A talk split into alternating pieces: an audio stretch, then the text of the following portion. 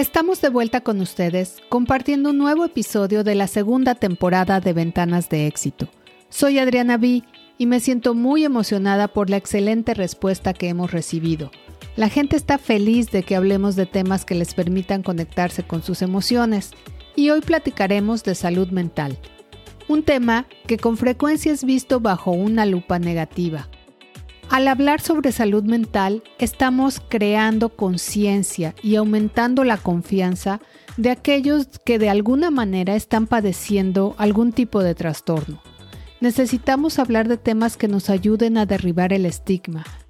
En la medida que logremos hablar y normalizar la importancia de la salud mental, incluso podríamos contribuir salvando una vida. Una de las mejores maneras de eliminar el estigma de la enfermedad mental es entendiendo lo que es y lo que no es para poder ayudar a aquellos que la padecen. Y hoy tenemos con nosotros al doctor Eric López Soto. Eric es originario de Mérida, Yucatán. Estudió medicina y egresó en el 2015 de la Universidad Autónoma de Yucatán. Inició su labor como psiquiatra en el Instituto Nacional de Psiquiatría Ramón de la Fuente, demostrando su habilidad en el proceso de investigación por la salud mental de sus pacientes. El doctor Eric Cuenta con una especialidad en trastorno límite de personalidad, experiencia que ha enriquecido su interés por el manejo de la desregulación emocional. En el 2019 fue certificado por el Consejo Mexicano de Psiquiatría, cuenta con un entrenamiento en terapia dialéctico-conductual y actualmente se encuentra realizando la alta especialidad en neurobiología de la esquizofrenia. Eric, un gusto enorme tenerte aquí con nosotros en Ventanas de Éxito y me encantaría que nos aclares qué es la salud mental.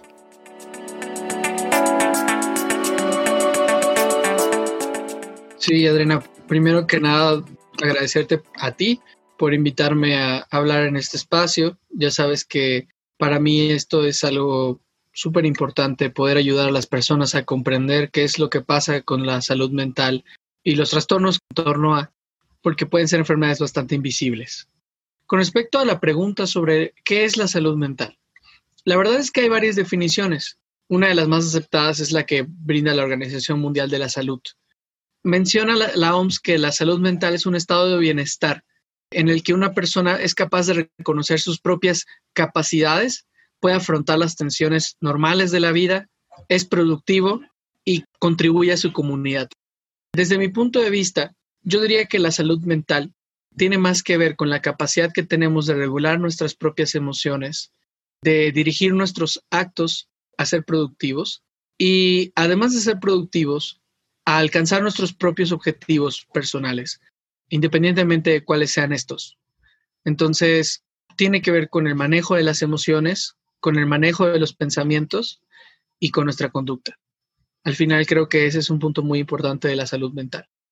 Eric, tú como psiquiatra has escuchado directamente de tus pacientes lo difícil que es romper con el estigma que gira alrededor de todo lo relacionado a la salud mental.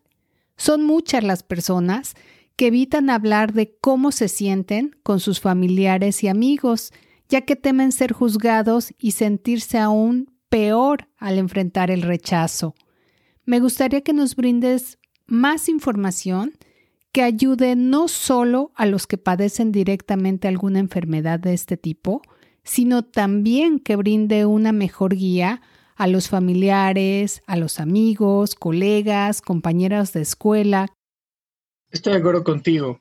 Y en este sentido, la información es un motor muy poderoso porque nos ayuda a comprender qué pasa con estas afecciones en la salud mental y en parte tiene que ver con el hecho de que la gente tiene una idea equivocada y al brindar esa información pueden cambiar la perspectiva que tienen de las personas que padecen un trastorno de salud mental. Siendo honestos, un gran porcentaje de la población, cualquier país, en cualquier estado, en cualquier lugar donde nos encontremos, va a padecer al menos un trastorno de salud mental a lo largo de su vida. Estamos hablando de un 30% de las personas, un tercio de la población va a tener al menos un trastorno de salud mental. Es muchísima gente. Y yo digo que incluso está infravalorado, seguramente es mucho más. Sin embargo, pues claro, por lo que supone el tener una enfermedad mental, por esta cuestión del estigma que mencionas, mucha gente no busca ayuda, no se trata y nunca llega a ser diagnosticada incluso. Por eso digo yo que podría estar infravalorado. Y creo que algunas medidas que pueden ayudar es primero informarse, que es parte de lo que estamos haciendo aquí, darles la información necesaria para que ustedes conozcan qué es un trastorno de salud mental, pero también no dejarlo ahí, sino tiene mucho que ver también el lenguaje que utilizamos al comunicarnos con otras personas. Por ejemplo, hacer alusión como frases, tú estás loca o es que eres bipolar. Me ha tocado escuchar como es que yo soy depresivo o que alguien le diga a otra persona, es que eres depresivo, estás deprimido. Son etiquetas que pueden ser bastante dañinas si no sabemos cómo usarlas. Existen diagnósticos y una persona puede tener un cuadro de depresión, pero eso no la hace una persona depresiva. Y hay que tener mucho cuidado con eso porque nuestras enfermedades no nos definen, sin importar qué enfermedades tengamos. La enfermedad puede ser parte de nosotros, pero no es quienes somos. Y eso es muy importante tenerlo en cuenta cuando hablamos de estigma y cuando hablamos de cómo quizá resolver esas barreras que pueden hacer que las personas no alcancen la salud mental. La enfermedad mental es tan importante como la enfermedad física y es tan normal dentro del proceso salud-enfermedad como cualquier otra. Eric, me surge una nueva duda. Vamos a poner un ejemplo que me ayude a aclarar este punto. Supongamos que una persona acepta buscar apoyo con un psicólogo, con un psiquiatra o con un psicoterapeuta, cosa que ya es un avance enorme. Pero aún no está listo para compartir su padecimiento con la familia o con sus amigos. Y bueno, se entiende por todo este tema que acabamos de hablar del estigma. Pero ¿de qué manera los que se preocupan por esa persona y se dan cuenta de que no le está pasando bien emocionalmente hablando, ¿cómo pueden ayudarlo si este amigo familiar no lo quiere compartir? ¿Qué podemos hacer? Claro, eso, eso estoy totalmente de acuerdo contigo. Lo ideal sería que la familia, al menos la familia, se involucre en el proceso de tratamiento, porque puede ser muy beneficioso, así como puede ser muy dañino que no se involucre, porque justo como tú mencionas, puede generar pues dudas, incertidumbre, puede parecer que la persona nada más está actuando de manera errática cuando hay una explicación neurobiológica por la cual está ocurriendo lo que ocurre, ¿no? En ese sentido, depende mucho de la persona que esté afectada. Al menos en mi experiencia como profesional de la salud mental, una vez que el paciente nota esta recuperación con el tratamiento, se siente con mayor confianza para contarle a la familia lo que está pasando. Y en ese momento es cuando hace clic, porque entonces ya podemos compartir más información. Incluso me ha tocado que me dicen, oye Eric, te puedo traer a mi mamá a la próxima consulta para que le expliques tú. Adelante, sin ningún problema, con mucho gusto creo que eso es muy bueno, pero al principio, con que tú sepas y lo aceptes, creo que es un gran primer paso. Después, cuando uno está mejor y se ha probado a sí mismo que esto funciona, que hay una explicación científica, entonces la mayoría empieza a compartirlo libremente con la familia porque ellos también notan el cambio. La mejor forma de combatir este estigma es probarnos a nosotros mismos que el tratamiento que se brinda es efectivo y que se debe a una modificación de cuestiones neurobiológicas que están afectadas en un cuadro de salud mental. Dependiendo del, cuadro de salud mental, pues, pueden haber diferentes afecciones neurobiológicas, pero que se pueden corregir con un tratamiento adecuado. Definitivamente, esto pues requiere pues mucha valentía al inicio, pero creo que es algo que vale completamente la pena porque vivir con un cuadro de salud mental sin tratar ya sea ansiedad, ya sea depresión, psicosis, problemas de, por consumo de sustancias, son sumamente difíciles de tolerar para el individuo y para quienes le rodean. Entonces, al final, termina siendo poco efectivo quedarnos con eso y negarlo no hace que deje de ser real. Efectivamente, Eric, cada enfermedad, ya sea mental o física, estoy totalmente de acuerdo que involucra un proceso personal Paso 1, aceptación. Paso 2, pedir apoyo, ser constantes en el tratamiento, etcétera, etcétera. Y me queda claro que para cada persona es diferente y depende de su contexto. ¿Qué pasa con los jóvenes? Y lo pregunto no solo como padre de familia, sino también como el tío, la tía, el amigo. ¿Qué nos sugieres? Sí, definitivamente, en especial la adolescencia, es un periodo crítico en el desarrollo de las personas relacionado con la salud mental. El acoso escolar, por ejemplo, es un factor que muchas veces contribuye al desarrollo de, síntomas como depresión, ansiedad, una respuesta exacerbada al estrés. Y esto pues se puede evitar con una, una, información adecuada. De hecho, pues lo ideal sería que en las escuelas se impartiera como alguna materia sobre el reconocimiento de las emociones, pues así como se imparte un poco sobre biología y se habla de enfermedades en algún momento, pues también hablar de la salud mental, que es parte de al final tiene un componente biológico y debería hablarse también sobre ello. Lamentablemente, justo por esto que hemos platicado, Adriana, de, pues del estigma, no se ha incluido en programas de formación básica.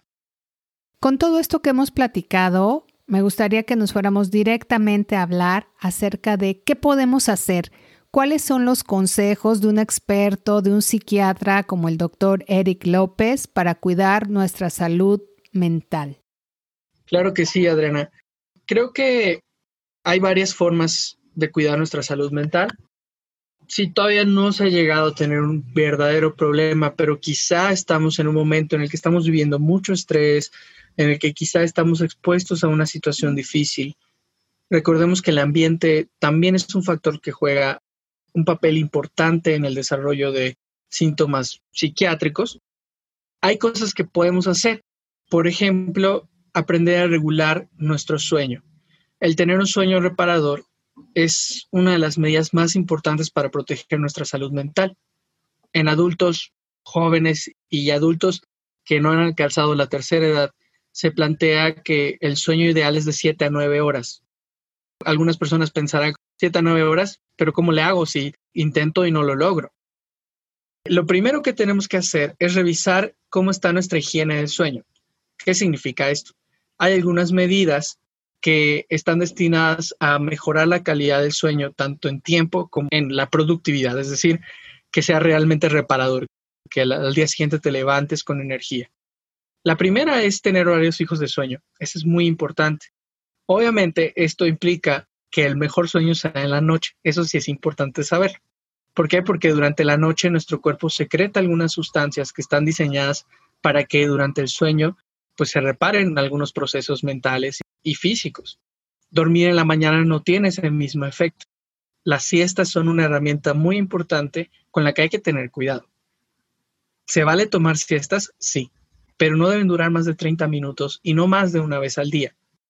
Y otro punto, que no sean después de las 6 de la tarde, porque después pueden quitarte el sueño en la noche. Ese es un punto muy importante, pero hay varios. Entre ellos, hay que reconocer la importancia de usar la cama solo para dos cosas, Adriana. La cama solo sirve para dormir y para hacer el amor. No sirve para nada más. Y esto es algo muy común. Yo no sé si a ti te ha pasado, pero me toca ver mucha gente que usa la cama para hacer la tarea, para usar la laptop, para jugar, para ver tele. Y todas estas actividades generan una respuesta conductual en el cerebro en la cual desconoce a la cama como herramienta para dormir.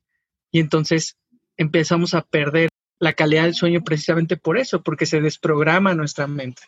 Otra medida súper importante es evitar la exposición a luz de dispositivos al menos una hora antes de dormir. ¿Por qué? Nuestro cerebro funciona secretando sustancias que reaccionan al medio ambiente. Una de, de estas reacciones que tenemos es a, la disponibilidad de luz en el medio ambiente y cuando anochece, pues empezaba a secretar una sustancia que se llama melatonina. Esta sustancia es crítica para tener un sueño reparador. Y cuando nosotros nos exponemos a la luz de cualquier pantalla, ya sea del celular, de la televisión, de la laptop, esto genera, no se presenta esta respuesta de secreción de melatonina y en consecuencia tu sueño ya no es igual de reparador o incluso ya no puedes dormir, te activa. No, y ahí te va otra. me duermo, ¿no? Porque ya estoy súper cansada, caigo como tabla, duermo profundo y tic, a las 3 de la mañana me despierto como si fueran las 7 de la mañana y ya no me puedo dormir. ¿Es por todo esto que nos acabas de contar? Muy probablemente sí. Muchas veces estos despertares pueden deberse a estas fallas en la higiene del sueño y entre ellas también el consumir eh, estimulantes en la noche, estimulantes como el café, como el té, también puede ser por consumir chocolate o tener una alimentación muy copiosa en la noche, también pueden influir en que te despiertes a la mitad de la noche. Ojo, esto nos puede pasar a cualquiera. Si esto sucede, lo que se recomienda es no mirar el reloj, eso es clave. Intentar dormir otra vez y si no podemos dormir en 15 minutos, levantarnos de la cama y hacer otra actividad que no implique exponernos a la luz. Yo te prometo que si tú haces estos cambios vas a notar una diferencia muy importante en cómo te despiertas en las mañanas. Me toca mucha gente que no le tiene nada de fe a estos cambios, pero cuando los empiezan a hacer, hay una diferencia muy importante. Y esto es porque pues no estamos teniendo un sueño reparador, no importa si duermes 12 horas, si no sigues esto, pues el sueño no, no está siendo reparador. Entonces sí es muy importante seguirlas y esto es uno de los principales cuidados que tenemos que tener con nuestra salud mental. El ejercicio. Este es sumamente importante para tener un desarrollo mental saludable. El tener una actividad física regular promueve la liberación de ciertas sustancias como son las endorfinas. Estas sustancias ayudan a regular nuestras emociones y nuestra reacción ante el medio y producen una sensación de bienestar claro, no es a la primera, porque hay gente que me dice, oye, hice ejercicio y me sentí peor, es más, hasta me duele el cuerpo. No es a la primera, sino que es una secreción que se va dando con el ejercicio cotidiano, con la práctica sistemática de la actividad física.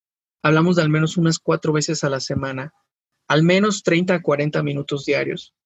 Esto es algo muy beneficioso y sí, al principio puede ser pesado. Mi recomendación con respecto a esta parte de la actividad física es encontrar algo que realmente disfrutemos.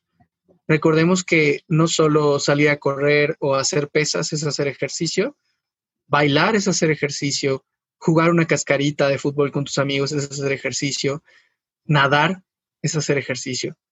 Entonces, se trata también de encontrar algo que realmente disfrutemos para que no lo terminemos viendo como una obligación.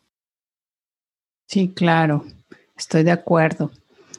¿Qué otra cosa nos puede ayudar? El ejercicio me queda clarísimo, es un gran aliado en muchísimos aspectos. Esto que les voy a mencionar forma parte de, algunas prácticas del budismo. Se ha encontrado que trae grandes beneficios a la salud mental y que se ha occidentalizado y que ahora es lo que conocemos como mindfulness o atención plena en español y que son una serie de prácticas que nos ayudan a enfocarnos al presente al momento presente, al aquí y a la hora. Y también en la búsqueda de ser como más cuidadosos con nuestros pensamientos. No podemos controlar de manera plena nuestros pensamientos, no podemos elegir qué pensamos porque los pensamientos aparecen, pero sí podemos elegir qué hacer con ellos. Y eso es la propuesta de la atención plena. Ahora, ¿qué hago si quiero practicar atención plena?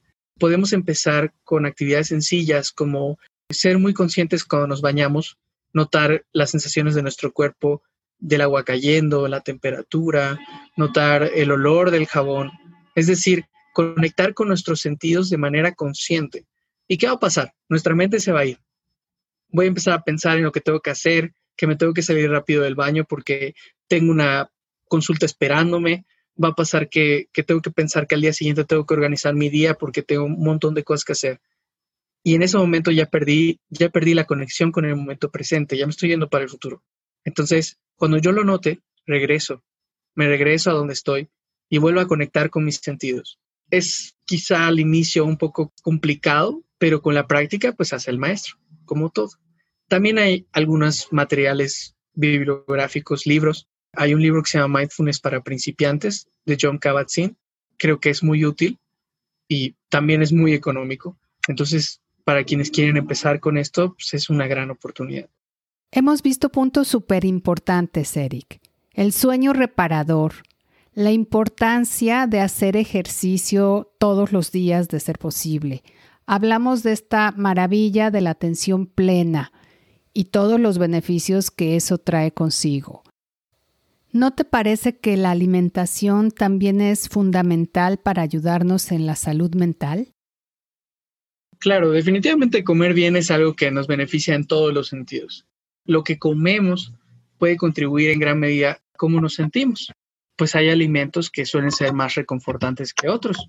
Sin embargo, mantener una alimentación balanceada, mantener una alimentación que contenga todos los tipos de alimentos, desde frutas, verduras, leguminosas, cereales, carnes o alimentos de origen animal, es algo que puede beneficiar mucho el estar bien con nuestro cuerpo, por varias razones. Una de ellas es que, sobre todo en niños y adolescentes, el desarrollo sano del cerebro necesita todos estos nutrientes, necesita toda esta variedad de nutrientes, incluyendo lo que nos traen las horribles verduras que nadie quiere. Eh, bueno, de niño yo recuerdo que nadie quería las verduras. Es bien complicada esa parte, pero también la carne. Mucha gente piensa que el ser vegetariano, por ejemplo, es una, una práctica que puede ser muy saludable. Y ojo, no quiere decir que esté mal, pero si no se practica de manera consciente y con un apoyo nutricional adecuado, puede ser muy dañino para la salud mental. Provee de la alimentación necesaria para el desarrollo saludable del cerebro. Cada uno de los puntos, Eric, me parecen súper importantes. El tema es que muchas veces parecen obvios y al sentirlos así, francamente, no los llevamos a la práctica. Los olvidamos por estar ocupados en otras cosas, en el acelere de la vida y de las responsabilidades. Hay una cosa que me gustaría agregar y no sé si estés de acuerdo en que forma parte de la buena salud mental. Y yo creo que es tener un propósito en la vida, tener una meta, tener un objetivo. Y con esto no estoy hablando de cosas, wow, no, eh, tremendo, un proyecto ni nada de eso, pero sí tener algo que nos motive todos los días a levantarnos y hacer todos estos pasos que tú nos acabas de comentar. ¿Tú piensas que es importante tener una guía, un propósito, un motorcito que te dé ese acelerador en la vida? Sí es importante, tienes razón. Creo que lo más importante es aprender a identificar lo que es importante para nosotros en la vida en general. Es decir, qué es lo que nos motiva o qué es lo que dirige nuestras acciones en la vida en general. Por ejemplo, quizá mi sueño es ser el mejor psiquiatra del mundo. Y eso es lo que motiva mis decisiones, mis acciones. El notar que mis acciones me están acercando a ese valor, a eso que es importante para mí, pues brinda una sensación de plenitud. Pero si no tengo claro cuál es mi objetivo de vida, si no tengo claro qué es lo que motiva mis acciones, puedo terminar haciendo cosas que me generen más problemas que beneficios. Tener claro qué es lo que queremos es un gran paso para empezar a hacer cosas en nuestra vida cotidiana que nos acerquen a esto y que nos den una sensación de bienestar, de dominio y de plenitud. Eric, muchísimas gracias por haber compartido con nosotros todos estos puntos tan valiosos sobre el estigma y sobre el cuidado de la salud mental. Adriana, con todo gusto, cualquier duda que surja, estoy para servir. Disfruto mucho esto, entonces cuenta conmigo y espero poder ayudar a que las personas que te escuchan tengan más información sobre la salud mental en general, sobre los padecimientos que surgen en este contexto y qué podemos hacer para mejorar. Te voy a dar una reflexión que creo que puede ayudar a saber qué pasa cuando vamos con un profesional de salud mental y resulta que no nos sentimos a gusto. Siendo personas, puede existir la posibilidad de que no te agraden, de que no te sientas cómodo, incluso de que no lo consideres lo suficientemente profesional. Se vale, y si eso llegara a pasar, te pido de favor que busques ayuda con alguien más, que no te rindas, que no pienses que esto fue en vano, porque a veces esto es una búsqueda que requiere un gran esfuerzo, pero también conlleva una gran recompensa. Qué maravilla poder platicar con los expertos acerca de las emociones y todo lo que podemos hacer con ellas cuando las encaminamos de manera adecuada y cuando las dejamos fluir. Yo los invito a que no se pierdan el próximo episodio. Vamos a tener nuevamente con nosotros a la coach María Murillo. Ella ha estado con nosotros en otras ocasiones y en el próximo episodio va a hablar con nosotros acerca de un tema maravilloso, que son las herramientas para cambiar las creencias limitantes. No se lo pierdan, conéctate con tus emociones.